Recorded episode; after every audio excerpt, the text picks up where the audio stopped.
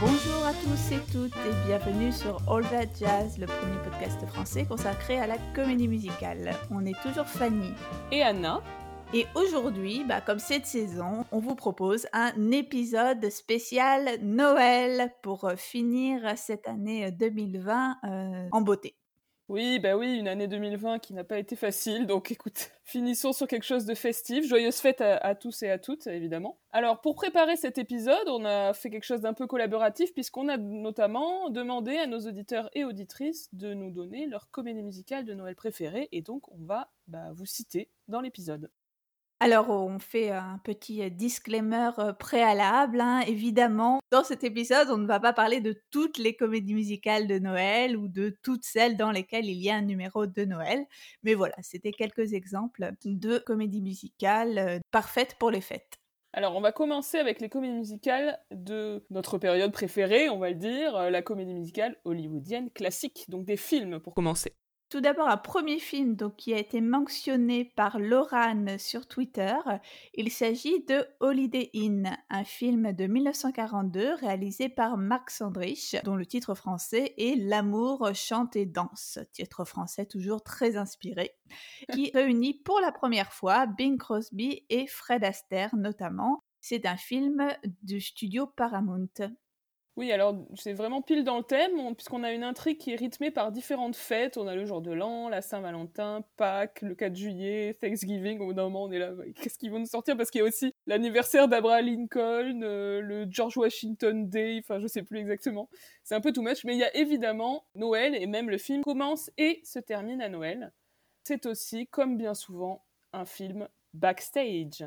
Oui, parce que dans ce film, en fait, le personnage de Bing Crosby a l'idée d'ouvrir une auberge, une sorte d'auberge cabaret, en fait, qui ne serait ouverte que pendant les fêtes, d'où le, fait qu'on passe en revue euh, toutes les fêtes américaines. Bon voilà, on va pas vous détailler l'intrigue, mais il y a aussi un fond de rivalité amoureuse entre Bing Crosby et Fred Astaire. Et petite anecdote, la chaîne d'hôtel Holiday Inn, euh, que vous connaissez peut-être, a été nommée d'après le film. Ah, je savais pas ça, tu vois.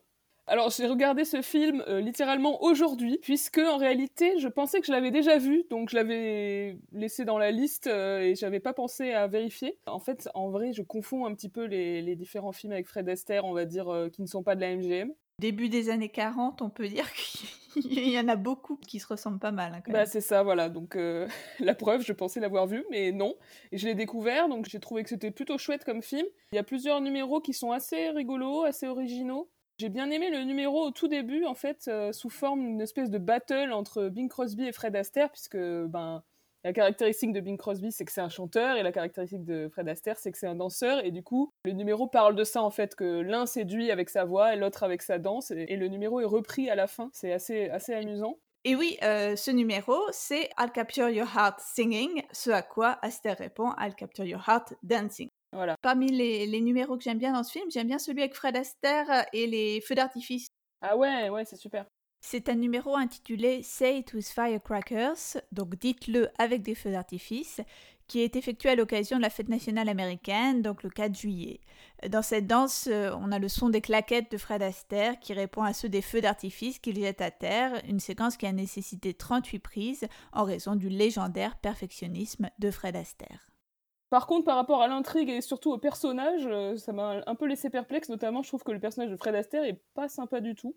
Oui, dans mon souvenir, il est un peu inhabituellement agressif, ou peut-être pas agressif, c'est un grand mot, mais euh, vachement entreprenant en fait. Alors que d'habitude, je trouve qu'il se laisse un peu plus porter. Ouais, il est un peu trop ambitieux du coup, ça le, rend, euh, ça le rend désagréable. Bon, on est censé quand même plus être, attaché à Bing Crosby, mais il n'est pas non plus très sympa parce qu'il fait plein de manigances justement pour cette histoire de rivalité amoureuse là.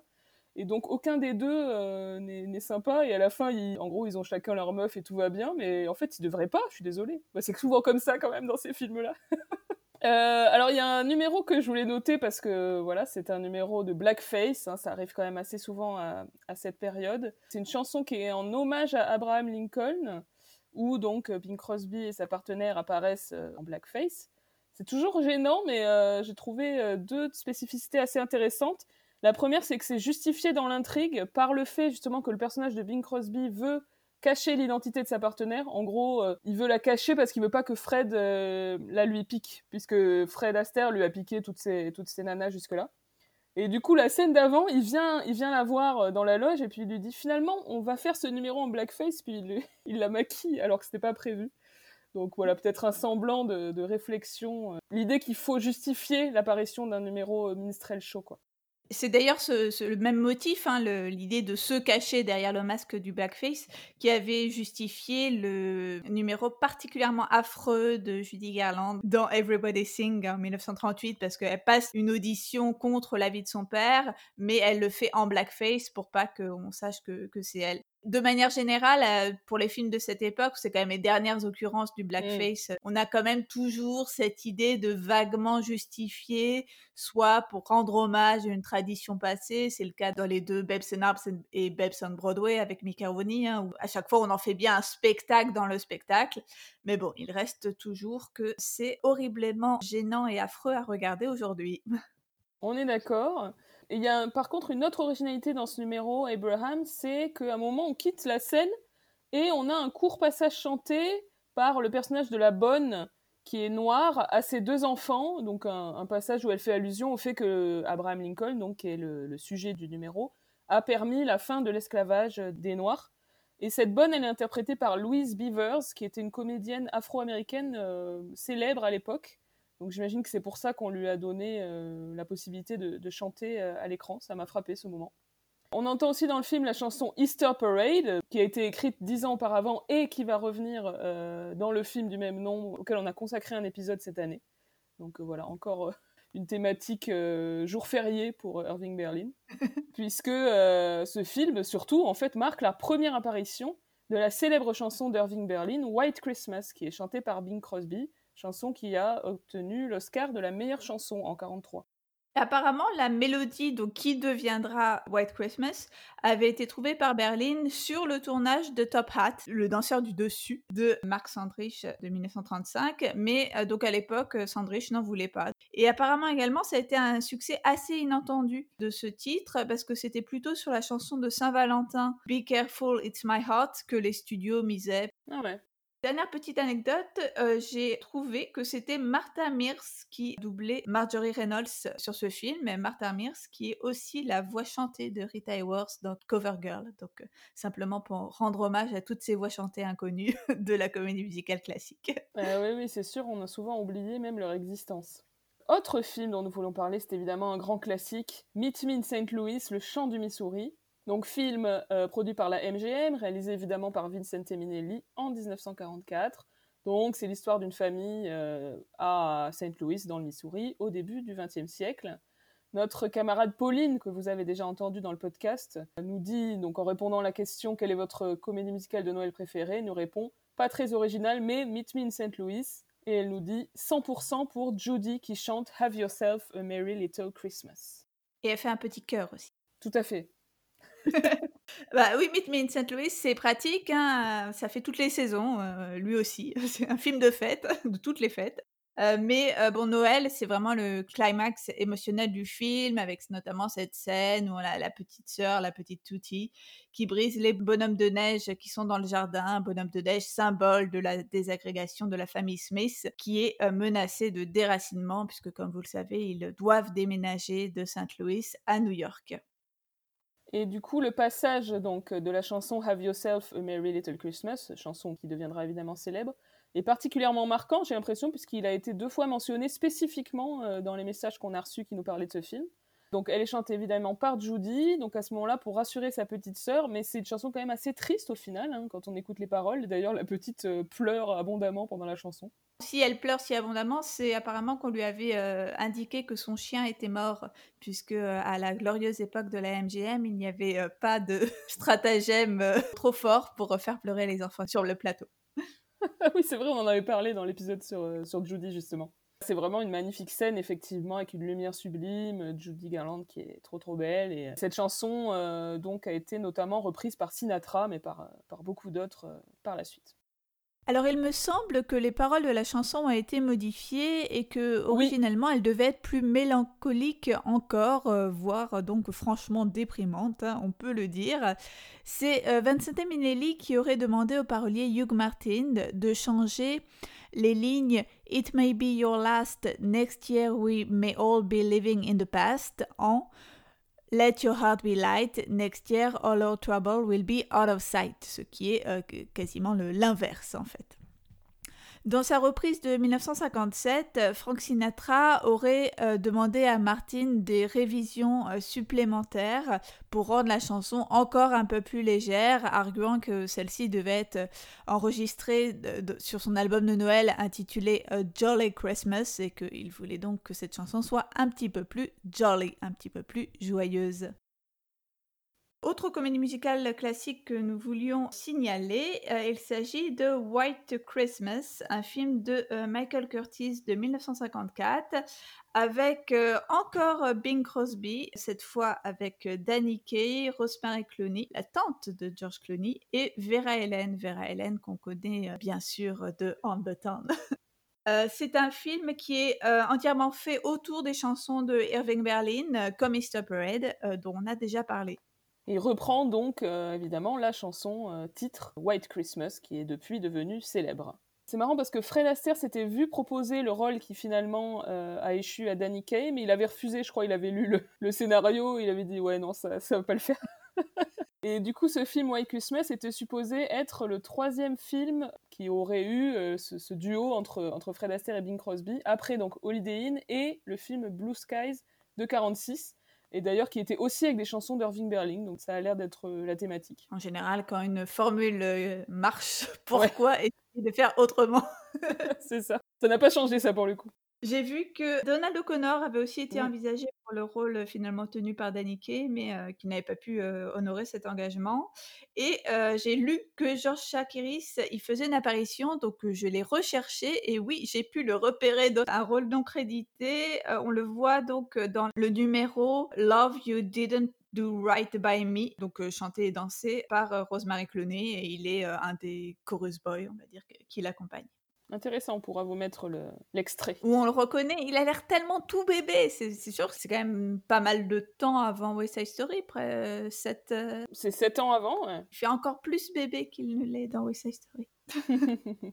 Alors, euh, donc, comme Holiday Inn, c'est un film Paramount qui a eu un énorme succès et qui a récolté les meilleures recettes de l'année au box-office américain et qui a été en fait le film musical le plus rentable ever à l'époque, au moment de sa sortie. C'est un film euh, avec lequel le, studio voulait, euh, j'imagine, marquer les esprits, hein, un film un peu prestige, puisque c'est le mmh. premier film qui a été euh, sorti en VistaVision, donc le format large de Paramount, à l'époque où tous les, tous les studios y allaient de, leur format large. Pour certaines séances, il a même été accompagné du système de son qui s'appelle Perspecta, du son directionnel de qualité. Donc tout ça, en fait, c'est symptomatique de cette époque où la comédie musicale rivalise d'innovation mmh. technique euh, contrer la concurrence de la télévision. Euh, et on avait dit euh, à l'époque de notre épisode sur Six Talking, si vous vous en souvenez, notre épisode sur la Belle de Moscou, qui avait dans la Belle de Moscou un numéro musical qui parlait justement de cette tendance de la comédie musicale du milieu des années 50. Film avec Fred Astaire, donc tout se recoupe. Tout se recoupe, tout est lié. alors, White Christmas, c'est un film, je ne l'ai pas revu là, mais c'était un peu ennuyeux dans mon souvenir. Mais je me souviens du numéro Sisters qui était assez sympa justement entre les deux personnages féminins qui sont justement des sœurs dans le film. Euh, oui, moi je l'ai revu en accéléré euh, avec une attention tout à fait dilettante hier soir. Mais euh, j'avoue, pareil, c'est le seul numéro qui m'a marqué, Sisters, avec une mélodie assez catchy qui, reste bien en tête. Mm. Et c'est rigolo aussi la, la, reprise très maniérée en fait qu'en font Bing Crosby et Danny Kaye un peu plus loin ils utilisent les mêmes accessoires, donc euh, les grands éventails bleus qu'avaient les filles euh, dans la première apparition de la chanson. Et ils font du playback dessus. On dirait presque un numéro de drague, c'est assez marrant. Apparemment, c'était quelque chose qui n'était pas prévu initialement. Euh, Ils hmm. faisaient un peu les andouilles sur le plateau, à jouer avec les éventails. Et euh, Curtis, il aurait vu ça et il aurait fait Ah ouais, c'est trop drôle. Donc, on va... il l'aurait intégré dans... au film. Je sais pas si c'est vrai, c'est une anecdote que j'ai lue, mais j'ai trouvé ça plutôt sympa. J'ai lu ça aussi, ouais, j'ai envie d'y croire. On a envie de croire à la spontanéité un peu parfois euh, dans l'industrie du cinéma. alors Fanny, tu voulais nous parler du Magicien d'Oz, bien que ce ne soit pas vraiment, en termes d'intrigue en tout cas, un film de Noël. Oui, tout à fait. En termes de sujet, c'est pas du tout un film de Noël, puisque l'intrigue ne se passe pas a priori pendant la période de Noël. Mais pour moi, c'est très associé à Noël, bah, tout mmh. simplement à cause des rediffusions télévisées saisonnières. Hein. bah, tout à l'heure, pas plus, tard que tout à l'heure, ma mère me disait que le Magicien d'Oz allait repasser à Noël. Bah, ces rediffusions télé, c'est très très important dans l'histoire du Magicien d'Oz, hein, parce que ça fait partie d'un de ces nombreux films qui ont eu du succès à l'époque, mais qui ont surtout obtenu leur statut culte au fil des rediffusions télévisées. Mmh de manière générale, euh, j'ai l'impression qu'il y a beaucoup de rediffusions de comédies musicales pendant les fêtes. Donc j'imagine que le genre est associé à un côté festif, même si je crois que cette semaine repasse sur Sister West Side Story. c'est pas la comédie musicale la plus festive du monde, mais je sais pas, je, pense qu'il y a quelque chose comme ça. Euh, oui, de manière générale, bon, c'est plutôt festif, nostalgique et surtout familial. Hein. Je pense que c'est mm. ça la clé du succès. Ce succès vraiment saisonnier du genre. Euh, euh, alors, on voulait mentionner certaines comédies musicales, là encore, euh, c'est pas exhaustif, hein, qui ont juste une scène ou un numéro de Noël. Alors, le film Going My Way, qui est un film assez méconnu, réalisé par Léo Macaré en 1942, que j'ai découvert cette année, donc c'est pour ça que j'y ai pensé. C'est un des nombreux films que j'ai regardé pendant le confinement, pendant le deuxième confinement en l'occurrence, qui parle d'un jeune prêtre joué par Bing Crosby. Encore lui, il est décidément abonné au film de Noël. Et donc ce film se termine évidemment à Noël euh, sur la chanson Silent Night. Autre comédie musicale, c'est Mame. Donc c'est une comédie musicale qui a été créée sur scène en 66 avec Angela Lansbury dans le rôle titre, puis qui a été adaptée au cinéma en 74 avec Lucille Ball cette fois-ci. Et dans Mame, on a la chanson We Need a Little Christmas qui est depuis devenue célèbre et donc qui a été composée par Jerry Herman, donc un compositeur dont on n'a pas spécialement évoqué les œuvres euh, pour l'instant dans le podcast, mais qui est quand même assez célèbre, parce qu'il a notamment composé, en plus de Mame, les musiques de Hello Dolly et de La Cage aux Folles. On peut également euh, signaler dans la comédie musicale Annie, donc une comédie musicale de 1977, euh, la chanson A New Deal for Christmas, euh, c'est le numéro final en fait, la chanson sur laquelle tout le monde est content puisque non seulement Annie, la petite orpheline, va être adoptée par le milliardaire qui l'a recueillie, mais en plus Franklin Delano Roosevelt va sauver l'Amérique avec son New Deal. Donc c'est vraiment le, le mmh. côté convoque Noël comme truc rassembleur, optimiste et, bouquet final. Quoi. Ça, c'est assez récurrent aussi d'ailleurs des, chansons de Noël. We got a new deal for Christmas this year. Moi, j'aime beaucoup Ah, on en parlera alors. Mais oui. Et j'avais pensé aussi à euh, Billy Elliot, donc la comédie musicale de 2005, et le numéro Merry Christmas Maggie Thatcher. Euh, donc là, c'est euh, Merry Christmas Maggie Thatcher, we all celebrate today because it's one day closer to your death. Donc voilà, c'est toujours un peu l'idée. On espère que ce Noël sera ton dernier. Hein. oui, c'est ça. Bah oui, puisque dans Billy Elliot, on est du côté de la classe ouvrière, donc forcément, ils sont pas forcément très fans de Maggie Thatcher. J'aime bien le contraste avec Annie qui célèbre le leader et Billy Elliot c'est l'inverse, c'est rigolo. C'est vrai que j'avais un peu fait le lien, ces deux chansons, euh, dirigeants politiques plus Noël, il y a quelque chose. il y aurait quelque chose à chercher. Si vous avez d'autres exemples, dites-nous. Le créneau très spécifique de chansons de comédie musicale qui, qui mêlent politique et Noël. Voilà. Alors, parlons de films un petit peu plus récents. À signaler euh, le long métrage euh, Muppets Christmas Carol, un film de 1992. Et je n'en dirai pas plus parce que moi j'ai très peur des marionnettes et donc des Muppets, donc je ne connais pas ce film. Je cite juste son titre et je ne voudrais pas le voir. donc c'est une des nombreuses adaptations de la célèbre, célébrissime nouvelle Un conte de Noël de Charles Dickens. C'est, euh, pour, pour rappel, l'histoire du, du méchant Ebenezer Scrooge, qui, la nuit de Noël, reçoit la visite de trois spectres, celui des Noëls passés, des, Noëls présents et des Noëls futurs, qui vont le faire réfléchir sur sa vie et lui permettre de devenir un homme bon à la fin. Là, je vous fais un résumé express de cette histoire. Donc, les Muppets en ont fait une version, et oui, euh, c'est le quatrième film de la franchise Muppets, à savoir que tous les, tous les films des Muppets, donc les célèbres marionnettes, sont des comédies musicales. C'est un film qui est coproduit par Disney d'ailleurs et qui a été réalisé par Brian Henson, le fils de Jim Henson, le créateur des Muppets. C'est un film qui est, euh, comme tous les films de Muppets, je crois, qui se présente sous la forme d'un mélange entre des personnages, donc Muppets, Kermit, euh, Peggy, etc., et de personnages humains, enfin d'acteurs humains, puisque, en l'occurrence, Michael Caine interprète Scrooge dans cette version. C'est plutôt chouette, j'ai trouvé que les numéros étaient pas mal. Euh, après, je connais très mal les Muppets, donc pour moi, c'est vraiment un monde à découvrir. Bon, visiblement, Fanny, elle, n'a pas du tout envie de découvrir. Et donc, les diaboliques Muppets ne sont pas les seuls à cette saisie de l'adaptation du, conte de Noël. Il y a eu euh, d'autres adaptations, euh, notamment une dont tu voulais nous parler, Anna. Oui, juste rapidement, parce que j'ai pas spécialement eu l'occasion de l'écouter. Donc, c'est une version scénique, mais quand même qui a une musique d'Alan Menken, donc le célèbre compositeur qui a travaillé notamment pour Disney, et des paroles de Lynn Ahrens, qui est une parolière qui a notamment écrit les paroles de Once on This Island, de Ragtime et plus récemment de la comédie musicale scénique adaptée d'Anastasia, euh, le film d'animation. Euh, c'est une comédie musicale qui s'est jouée tous les ans au Madison Square Garden, euh, donc à Noël, de 1994 à 2003, et qui a même été adaptée en film d'animation, donc là encore quelque chose à découvrir. Et ce conte de Noël, je sais qu'il existe aussi une version musicale française assez récente, et j'imagine plein d'autres, parce que c'est vraiment une histoire euh, très connue qui a eu le droit à moult versions. Autre film dont vous voulez parler, c'est L'étrange Noël de Monsieur Jack, donc euh, en version originale euh, The Nightmare Before Christmas, un film de 1993 c'est Clémence sur Instagram qui euh, nous en parle. Je la cite La musique accompagne la décoration du sapin chez moi depuis des années, avec un petit smile.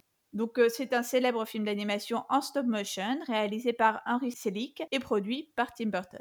Alors, il y a débat parce que je crois que certains estiment que c'est plutôt un film d'Halloween. Bon, c'est logique puisqu'en fait, l'histoire met en scène l'opposition entre, du coup, le monde d'Halloween dont vient le héros Jack, qui est une espèce de squelette, et celui de Noël qu'il va découvrir avec un mélange d'émerveillement et d'effroi, on va dire. Alors, je ne l'ai pas revu depuis longtemps, mais euh, évidemment, c'est un film que j'aime beaucoup, et je me souviens encore très bien, par contre, des chansons qui donc sont écrites par euh, Danny Elfman, qui est un compositeur, notamment le compositeur attitré de Tim Burton.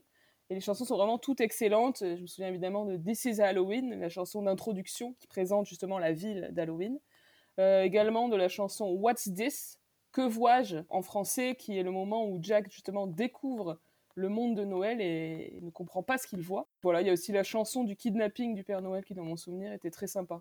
Moi personnellement, c'est un film que j'ai découvert très tard, il y a un ou deux ans euh, tout au plus. Aussi parce que je pensais que c'était un film de Halloween. Et euh, je réalise que je crois que tous les ans, ou en tout cas à chaque fois que je pense à ce film, je me dis, mais non, ça c'est un film sur Halloween. Et bon, bref, donc. Euh Alors que ça s'appelle, il y, a Christmas dans le titre suis d'accord. Enfin, c'est avant tout les, chansons, moi, qui m'ont qui m'ont conquise. Et en fait, j'ai d'abord entendu les chansons euh, à l'occasion d'un ciné-concert autour de l'œuvre de Danny Elfman euh, au Grand Rex, auquel j'avais été en, accompagnant mon, amie Chloé, qui est une grande fan de Tim Burton. J'ai découvert en fait les chansons à cette mmh. occasion et après j'ai vu le film et euh, j'ai été très agréablement surprise. Pas vraiment dans le même genre, mais autre film d'animation on a le Pôle Express, donc un film d'animation de 2004 réalisé par Robert Zemeckis. Alors quand j'ai vu, on a quand même deux personnes qui l'ont cité parmi nos auditeurs et auditrices, je me suis dit mais c'est pas une comédie musicale le Pôle Express. Et alors je maintiens que c'est pas vraiment une comédie musicale quand même. Mais c'est vrai, il y a trois chansons. Le film a été cité par Sonia sur Facebook et aussi par Inès qui nous dit le numéro du chocolat chaud est juste magique, une histoire tellement poétique à regarder sans modération. Alors moi, je l'avais jamais regardé ce film, je connaissais pas, et je l'ai vu l'autre soir puisqu'il est passé évidemment à la télé, parce que à la télé, à la période de Noël, c'est l'overdose de films de Noël. Je trouvais ça très mignon. Je trouve quand même que ça a sévèrement vieilli au niveau de l'animation. Hein. On est sur de l'animation 3D. Euh, c'était quand même il y, a, il y a 16 ans et ça se voit. Mais c'est un film d'aventure pour enfants assez sympa. Et c'est vrai que le numéro du chocolat chaud avec les serveurs qui dansent de manière très acrobatique, on va dire ça comme ça, est plutôt pas mal. Euh, moi, je ne connais pas ce film et j'ai pas eu le temps de le regarder, donc désolée, mais je ne peux pas donner mon opinion dessus.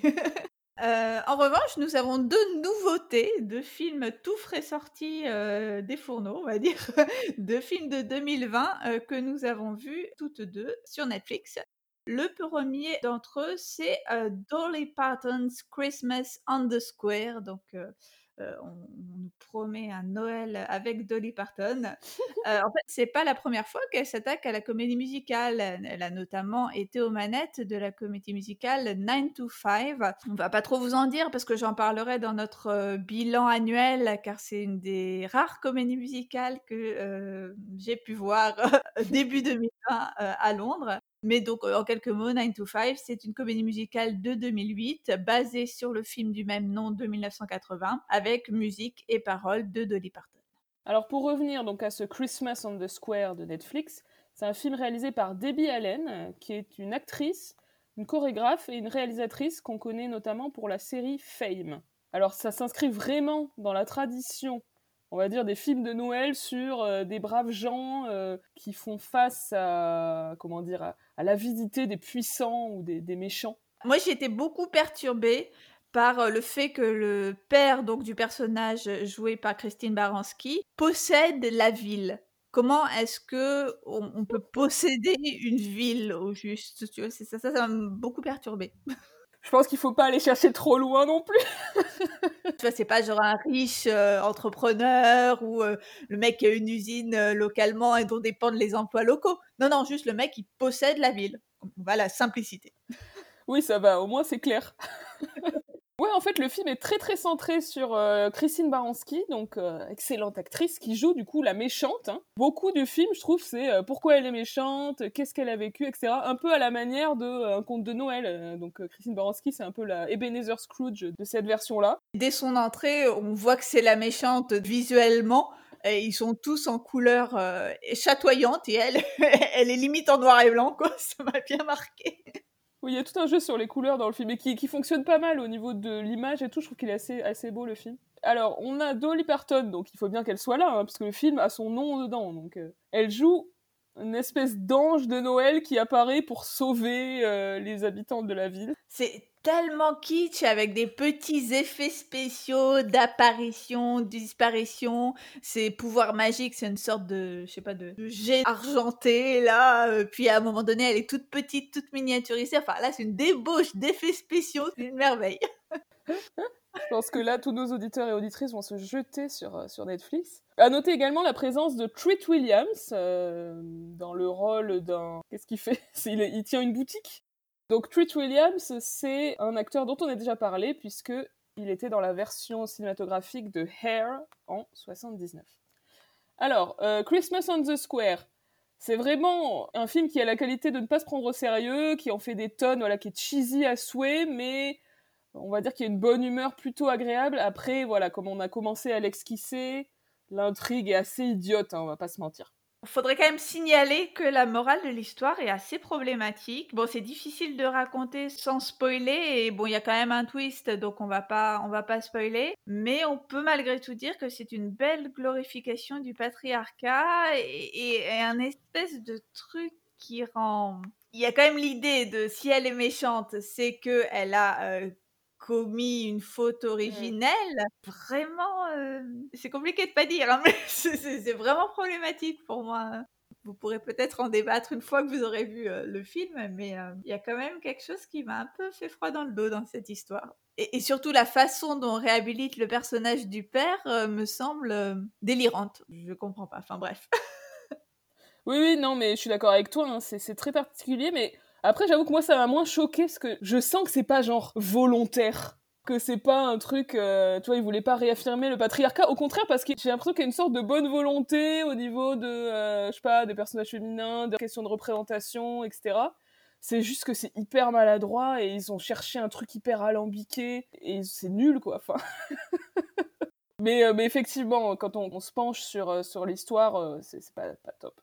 Après, moi, j'ai bien aimé les numéros musicaux, euh, et notamment les, les, ensembles. Dès le début, hein, le numéro d'ouverture vraiment donne le ton euh, de ce que ça va être. Si vous n'aimez pas le numéro d'ouverture, ne continuez pas.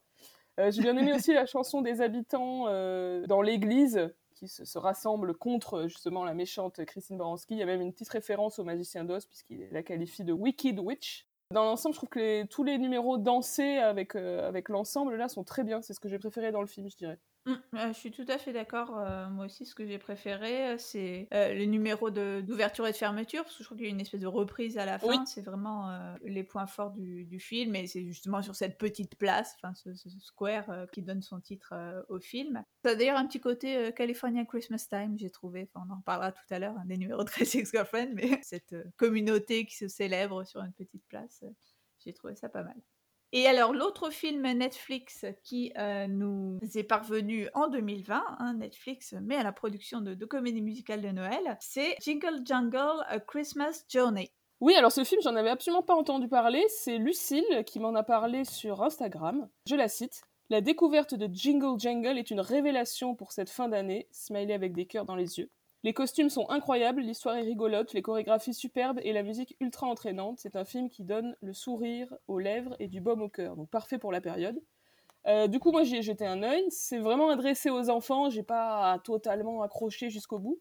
Mais en fait, j'ai été étonnée de, l'existence même de ce film. Je sais pas comment dire en fait. C'est vraiment une très belle production, luxueuse, avec effectivement des beaux costumes, des beaux décors. Euh, Il y a une star à la, à la musique, c'est John Legend. Il y a un beau casting, mine de rien. Il y a Forest Whitaker, il y a Keegan Michael Key, qu'on a vu également récemment dans un film Netflix qui est The Prom.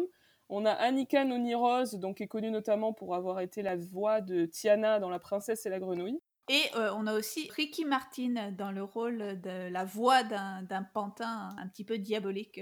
Je sais bien que c'est néfaste les pantins, les marionnettes, tout ça. Je vous l'avais bien dit. et, et, pourtant, ce film, j'en avais pas du tout entendu parler. C'est comme si c'était adressé à un public de niche dont même moi, je suis, je suis exclue. C'est assez fascinant. Le, en fait, le monde des films de Noël, me, je pense, me reste encore euh, assez étranger.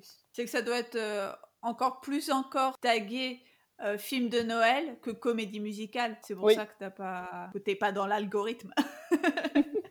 Oui, parce qu'en vrai, les films de Noël, c'est pas totalement mon délire dans la vie. hein. Le truc, euh, ouhou, Noël, c'est beau, c'est la famille. euh, voilà, c'est pas trop.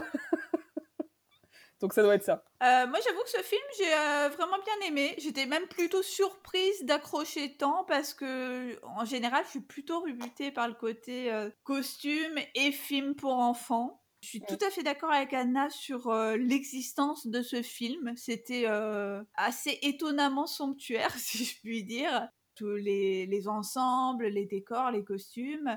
Et moi, j'ai eu un coup de cœur particulier pour le numéro de la factrice entreprenante qui déclare sa flamme à, à Géronicus, qui est donc euh, l'inventeur, euh, qui est le, un des protagonistes principaux de, de cette histoire.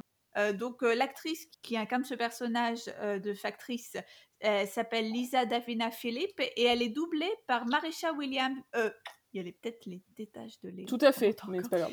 Et elle est doublée par Marisha Wallace. Mon fils, fais moins de bruit quand tu manges.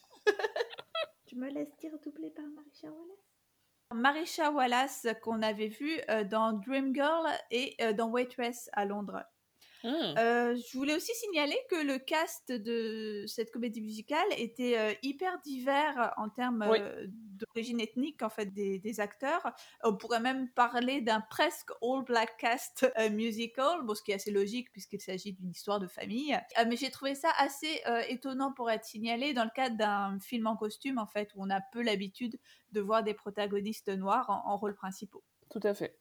Tout ça, c'était les productions euh, audiovisuelles musicales de Noël. On va maintenant passer aux productions sur scène et euh, notamment à Rent, dont on a déjà parlé et dont on sait que Anna est une très grande fan.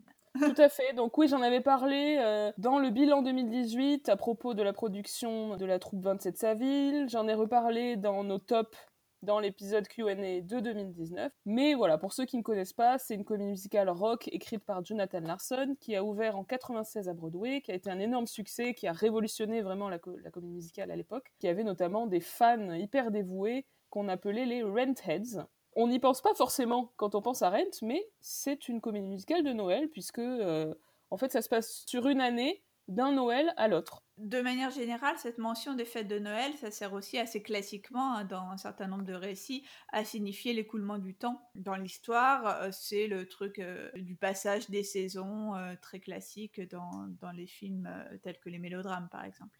Bah là c'est typiquement ça avec la chanson Seasons of Love qui justement parle du Mhm. passage du temps et de qu'est-ce que c'est une année qui a passé et qu'est-ce qu'on peut en retenir, etc. Donc plus spécifiquement, euh, tout le premier acte de Rennes se déroule lors du réveillon et le jour de Noël. Donc ça commence le soir de Noël, on a au tout début les messages téléphoniques des parents des protagonistes qui appellent pour leur souhaiter joyeux Noël. On a euh, un peu plus tard le personnage d'Angel qui apparaît en drague avec un costume style Père Noël dans le numéro Today for You. Puis la chanson Christmas Bells qui est chantée par l'ensemble et qui va ironiser sur le contraste entre l'ambiance de Noël, qui est censée être joyeuse et festive, et la difficulté de la vie des personnages. Donc c'est littéralement ça, hein. ça fait Christmas bells are ringing somewhere else, not here. C'est assez marrant ce moment. Mhm. Et donc vers la fin de l'acte 1, on a dans leur chanson La vie bohème une référence euh, assez sarcastique au fait de célébrer euh, bah, à Noël la naissance de Jésus à Bethléem, etc. Et donc Noël revient à la fin de l'acte 2, puisqu'un an se, se déroule pendant l'acte 2. L'acte 2, en fait, commence le jour de l'an de l'année suivante et euh, se termine à Noël avec le final euh, dévastateur où Roger retrouve Mimi qui est presque mourante. Euh, et voilà, c'est bouleversant. Noël est partout, en fait, hein, même dans des histoires comme ça sur le sida, la drogue et la pauvreté. Autre euh, musical à signaler, She Loves Me. Euh, c'est Florian sur Twitter qui nous en parle. Il nous dit J'avais entendu la chanson 12 Day to Christmas lors d'un concert de Noël de Radio France, puis j'ai découvert l'histoire complète de cette charmante comédie romantique. Et finalement, l'enregistrement du revival de 2016 avec Laura Benanti, merveilleux. Alors oui, She Loves Me, c'est une comédie musicale qui est adaptée d'une pièce hongroise. Et cette pièce a donné plusieurs œuvres. Elle a donné The Shop Around the Corner, Rendez-vous en français, le, classique du cinéma réalisé par Ernst Lubitsch. Elle a donné une comédie musicale avec Judy Garland, qu'on avait mentionné dans, l'épisode sur Judy, In the Good Old Summertime de 1949. Puis elle a donné aussi Vous avez un message de Nora Ephron en 98 avec euh, Meg Ryan et Tom Hanks. C'est l'histoire de deux employés d'une boutique qui ne s'entendent pas du tout mais qui parallèlement tombe amoureux euh, en correspondant par lettres. Dans la version Meg Ryan, euh, c'est par internet qu'ils se parlent. Puisque tout l'intérêt de cette version, enfin tout le la nouveauté de cette nouvelle version, c'est que maintenant on se parle par internet et que du coup à chaque fois qu'elle reçoit un mail, c'est un événement incroyable. Je trouve c'est rigolo maintenant de se dire que Et donc cette pièce a aussi été adaptée en comédie musicale qui a ouvert à Broadway en 63 avec une musique de Jerry Bock et des paroles de Sheldon Harnick un an avant qu'ils travaillent ensemble sur Fiddler on the Roof, évidemment superbe comédie musicale euh, à laquelle euh, j'ai consacré une carte blanche en début d'année. C'est une ambiance assez différente du coup entre She Loves Me et Fiddler on the Roof. La mise en scène et la production étaient assurées par Harold Prince, la chorégraphie était assurée par Carol Haney, des noms qu'on a déjà entendus dans le podcast, hein, c'est un peu toujours les mêmes. Dans le rôle principal, on avait Barbara Cook. Je crois que Julie Andrews avait été approchée, mais bon, euh, on est en 63, donc euh, bah, elle était en train de préparer Mary Poppins, hein, donc elle n'avait pas que ça à faire. C'est une pièce qui a eu le droit à plusieurs versions au fil des années, notamment un revival en 93 qui a été plutôt un succès, avec un musical staging, euh, whatever that means, de Rob Marshall. Je crois que ça veut dire qu'il y avait un metteur en scène, mais que Rob Marshall s'occupait de la mise en scène pour les numéros musicaux. Et dans cette euh, version de 93, le rôle principal féminin était tenu par Judy Kuhn, encore elle, on a parlé d'elle plusieurs fois. Il y a eu une version concert en 2011 avec Kelly O'Hara, Josh Radnor, donc euh, le fameux Ted de How I Met Your Mother, Jane Krakowski, une superbe actrice qui apparaît notamment dans Unbreakable Kimmy Schmidt, euh, Gavin Creel, qui est connu parce qu'il a joué Elder Price dans Book of Mormon sur le West End, Victor Garber, dont on a déjà parlé parce qu'on l'aime beaucoup, Rory O'Malley, euh, super acteur qui a joué le roi George dans Hamilton et qui est aussi apparu dans Crazy Ex-Girlfriend, on l'avait déjà mentionné. Voilà, et on a eu encore après un revival de 2016, donc celui que mentionnait notre euh, ami Florian, euh, avec un gros cast également, puisque nous avions Laura Benanti, Zachary Levy dans les rôles principaux, et le retour de Jane Krakowski et de Gavin Creel, encore une fois. Bref, une pièce qui semble euh, en fait assez connue, mais personnellement, je, je la connaissais que de nom. J'ai écouté à l'occasion de cette euh, recommandation de Florian, mais c'est vraiment une totale découverte pour moi. J'avoue que moi aussi, je connaissais également que de nom, euh, mais euh, ça, ça fait assez envie. Et alors, en faisant quelques recherches, voilà que je découvre qu'il y a eu en 2010 à Paris une adaptation française au théâtre de Paris avec Laurent Lafitte et Cadmerade. Alors là, je suis euh, pantoise. C'est incroyable. Et euh, je regrette euh, pas mal d'avoir euh, manqué ça, hein, parce que ça avait l'air pas mal du tout, donc assez, assez surprenant. Il y a des petits extraits sur YouTube. Au moins une bande-annonce, vous pouvez aller voir.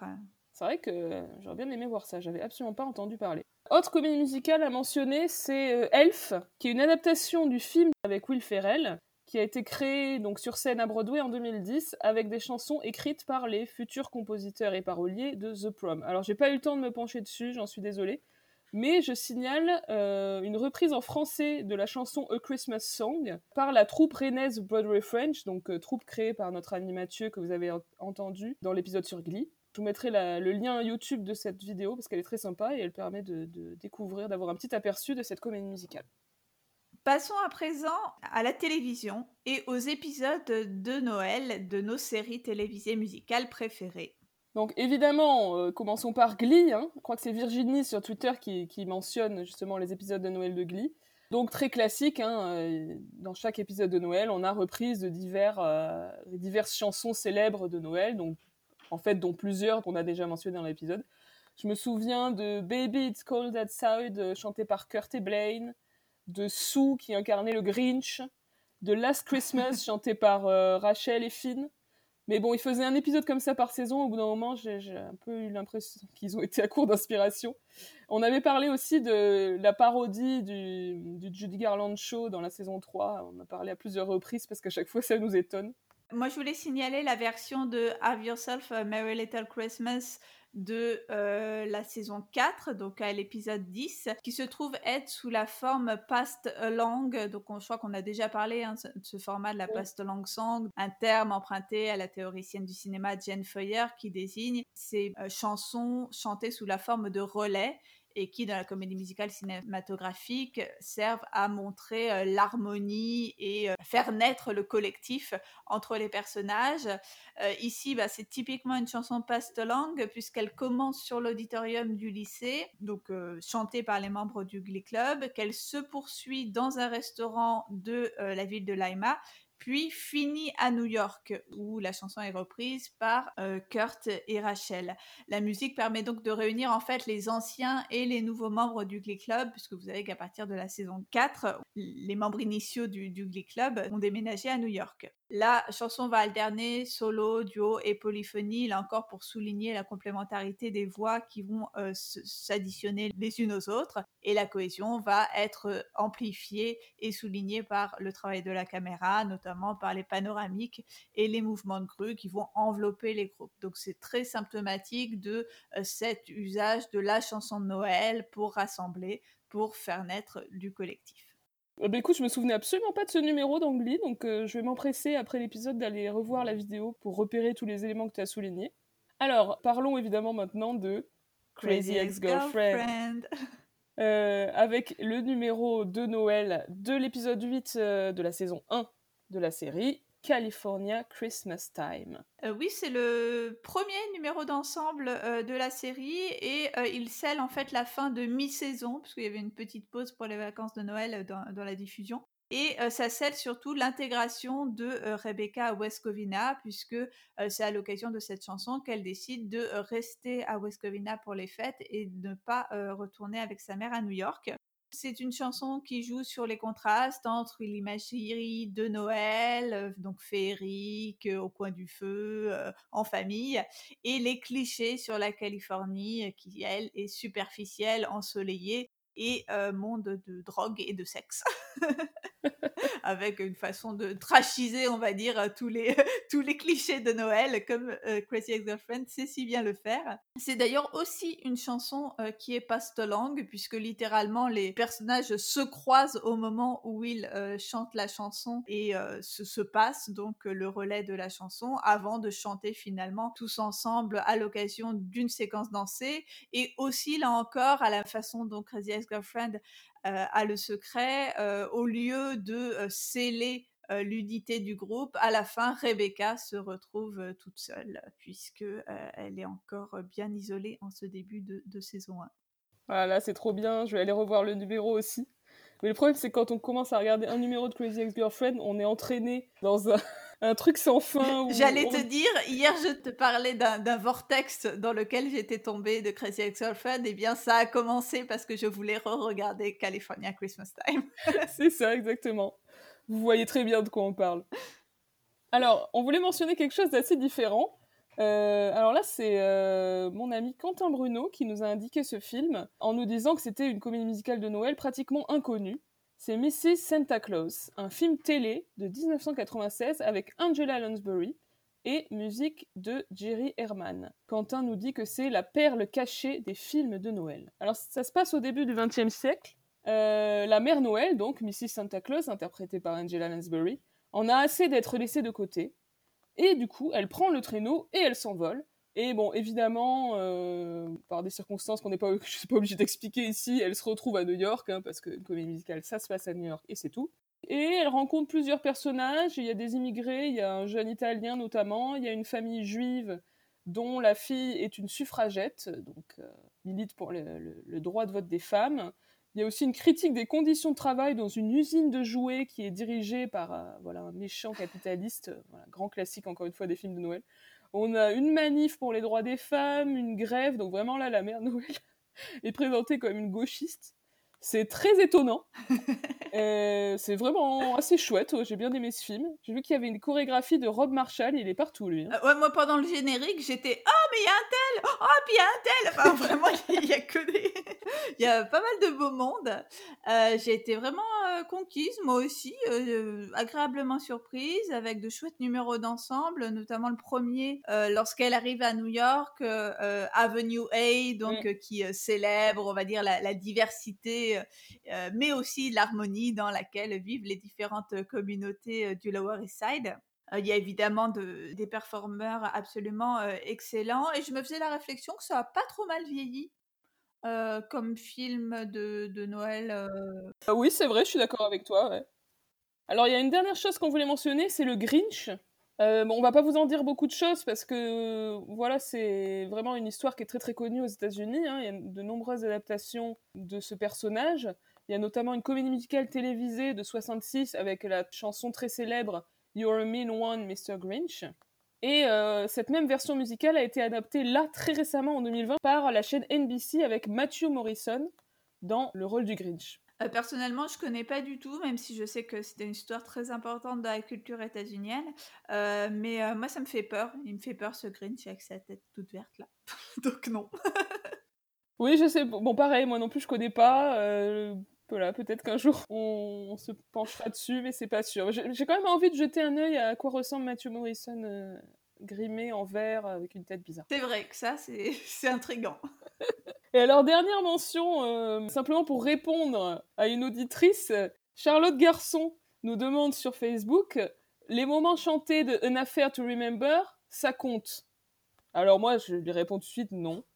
Euh, An Affair to. il faut, il faut, voilà, il faut savoir, euh, comment dire, tracer un trait là où s'arrête la comédie musicale. Hein. Donc, même si, bien évidemment, Une affaire to remember, c'est un film sublime, donc euh, un film euh, de euh, Léo Macaré, réalisé en 1957 avec Cary Grant et Deborah Kerr, un sublime film romantique. Voilà, si on commence à compter les films qui ont quelques chansons et qui se passent à Noël, on n'a pas fini. À ce moment-là, on aurait pu aussi mentionner Love Actually, par exemple, puisque c'est un film de Noël et il y a des chansons.